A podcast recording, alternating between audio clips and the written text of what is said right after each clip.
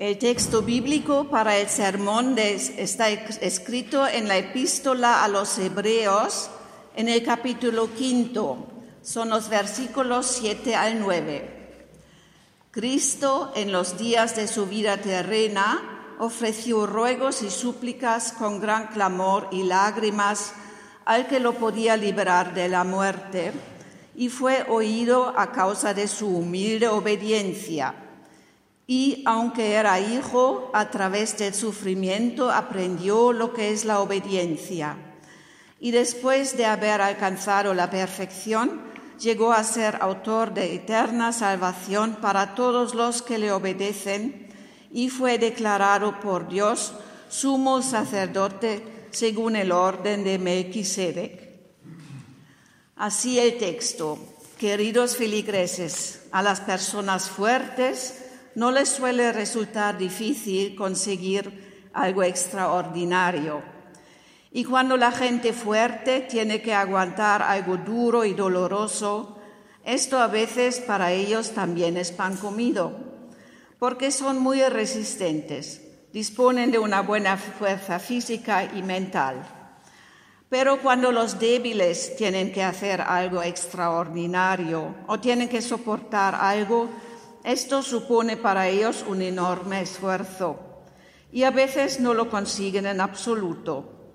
Tienen poco éxito. Cuanto más fuerte, cuanto mejor las condiciones de alguien, tanto más explicable, natural, comprensible y evidente nos parecen sus logros.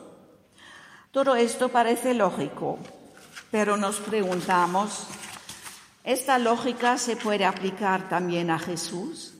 Todo lo que hizo y lo que le, hicieron en la tierra no era para el Hijo de Dios un juego de niños, una mera bagatela, moco de pavo, como se dice, en vista de las inmensas capacidades de las que nos dejó testimonio. Sus posibilidades inagotables se mostraban en muchas ocasiones a través de grandes hazañas y todo tipo de milagros.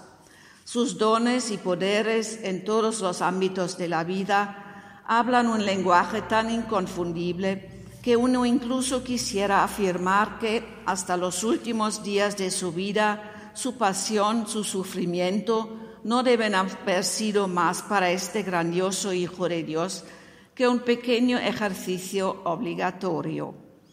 Ningún desafío en particular que hubiera sido difícil para él ninguna carga especial bajo la que hubiera tenido que sufrir, ninguna tarea difícil que le hubiera agobiado realmente o le hubiera llevado a los límites de lo razonable.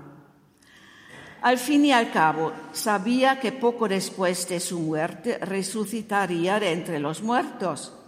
Cuando anunciaba a sus discípulos los sufrimientos que iba a padecer, siempre decía que primero iba a morir y después resucitar al tercer día. Dios mismo, su Padre, se lo había revelado y prometido, pero paren ya, parece decir el escritor de la epístola, que probablemente es alguien que provenía del entorno del apóstol San Pablo. Lo que Jesucristo asumió en su encarnación y la pérdida de su vida era un gigantesco sacrificio con dolores inimaginables. De ahí que ofreció ruegos y súplicas con gran clamor y lágrimas al que lo podía librar de la muerte. Al escuchar estas palabras, uno puede sentir verdaderamente a Jesús sufriendo dolor, angustia, violencia, miseria, desesperación, tristeza, impotencia. Jesús se muestra como un verdadero ser humano, suplicando, rogando, llorando, y no había salida. Pero estamos tentados de decir, esperábamos un poco más del Hijo de Dios, más entereza y fuerza mental, más capacidad de sufrimiento, que apretara los dientes y guardara silencio. No, Jesús no puede hacer esto. Para él la experiencia de las profundidades de la existencia humana no es un mero entremés breve y fácil en la tierra. Jesús no reprime el dolor, no contiene sus lágrimas, sino grita, llora, suspira. Ni rastro de autocontrol, todo lo contrario.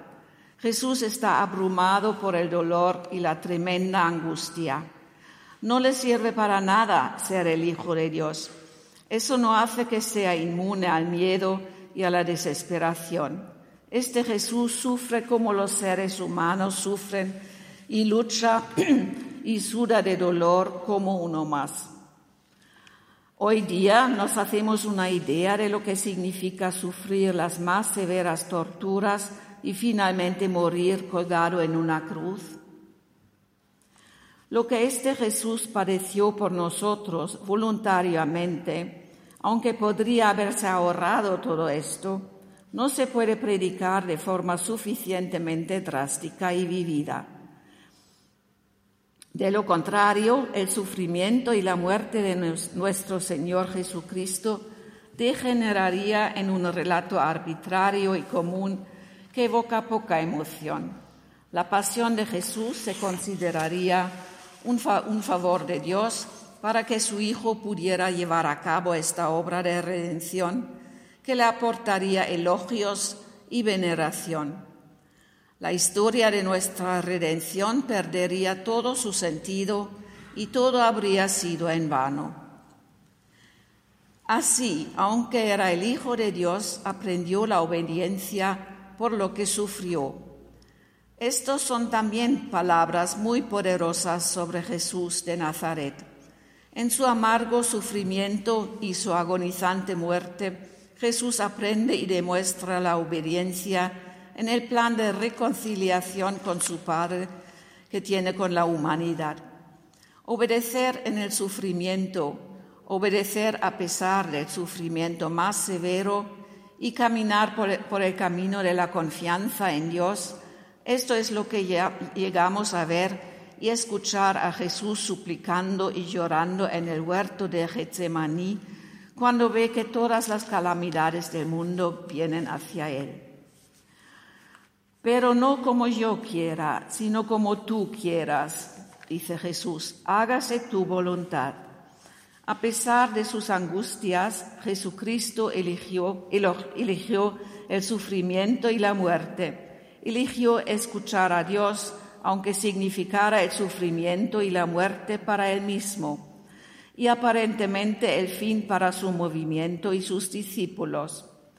Eligió todo esto como lo tiene que elegir un verdadero ser humano, con todas las dudas y desesperaciones que conlleva el estar delante de una decisión de vida o de muerte.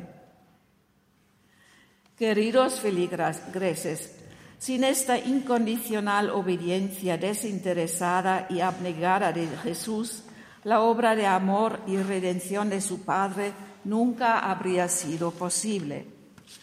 Obedecer a Dios en los buenos tiempos no es ningún arte, pero escuchar la voz de Dios en el sufrimiento, obedecer y permanecer en la fe y en la confianza de Dios es realmente algo muy, muy grande. Todos sabemos cómo continuó. Dios mismo lo resucitó a una vida nueva, a una vida perfecta. Está sentado a la derecha de Dios y marca por toda la eternidad la pauta de toda la vida, incluso en el sufrimiento y la muerte. Pasó por el infierno, el infierno en la tierra, por pura amor, sin culpar a nadie, para que el cielo se abra para nosotros y podamos estar junto a Dios eternamente. Amén. La paz de Dios, que está por encima de todo entendimiento, guarde vuestros corazones y vuestros pensamientos en Cristo Jesús, Señor nuestro. Amén.